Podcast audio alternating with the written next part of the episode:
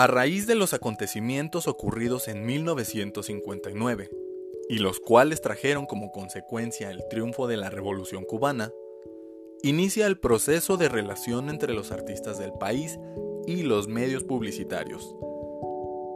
Esta relación propició el abandono de las tradiciones y restricciones impuestas por los Estados Unidos, y a su vez les permitió utilizar nuevos medios de producción artística.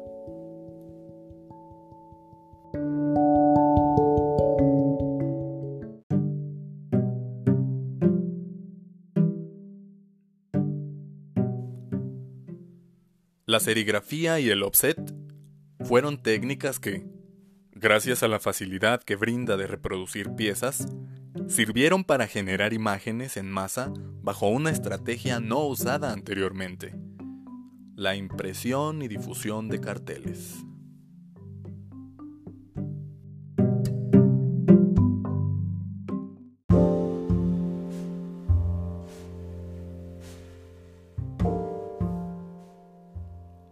El Instituto Cubano de Arte e Industria Cinematográfica, producto directo de la revolución cultural que emprendió Fidel Castro, proyectó en los cinemas del país películas denominadas de autor, con un gran nivel de intelectualidad. Para ello, comisionó también a los artistas cubanos para que reinterpretaran con su visión los carteles y afiches de estas películas.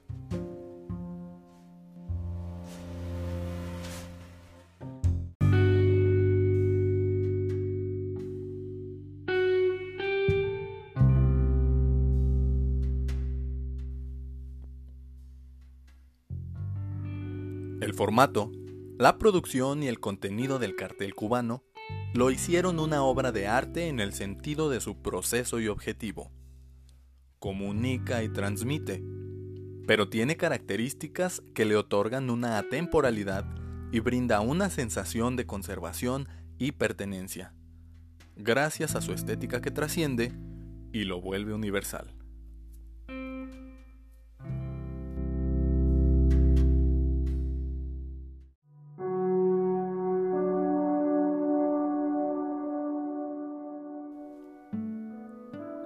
La vitalidad del cartel cubano permanece hoy al igual que en la época de su primera reproducción. Su estilo único proyecta resistencia hacia la figuración publicitaria al concebirse como una pieza perdurable.